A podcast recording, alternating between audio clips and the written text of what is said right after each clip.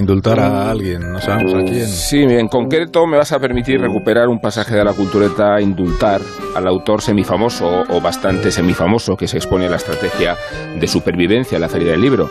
Se trata de prevenir la depresión y garantizarse un resultado digno en las firmas, partiendo de un operativo polifacético. El gancho de las amistades, la campaña preventiva de Twitter, la cooperación de la familia en momentos críticos y hasta el uso de los hijos como reclamo lastimero, como lazarillos, suscitando así la conmiseración de los transultis. Últimamente también vale un perrillo o un gato.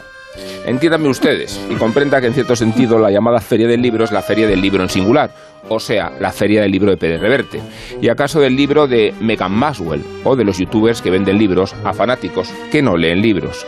La clave del autor semifamoso y semi-envidioso consiste en ubicarse en el toril mirando sin mirar a los transeúntes o mirándolos en diagonal, porque una mirada directa resulta agresiva, tanto como desentenderte de ellos implica una altivez y un desdén que el escribiente necesitado no puede permitirse bajo ningún concepto cuando está en juego el resultado. Hay quien te pide un libro, Carlos, que no es para ella, quien se queda a conversar media hora sin llevárselo y quien promete volver y nunca vuelve. Conviene sobreponerse a esta clase de contratiempos, como conviene aprovechar la ola buena, es decir, recrearse esmeradamente con la firma de los libros, formando una suerte de semicola que provoca la atención de los transeúntes y captura a los desorientados.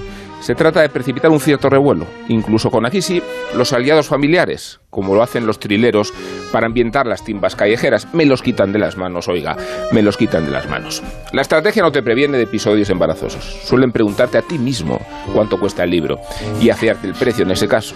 O te lo quieren pagar en cash, o te insisten en si aceptas tarjeta o por una hora. Desfilan delante del toril quienes no te ponen cara, quienes no te ponen voz, quienes te la romperían, quienes te han visto en televisión y no están dispuestos a leerte, quienes se acuerdan de tu padre.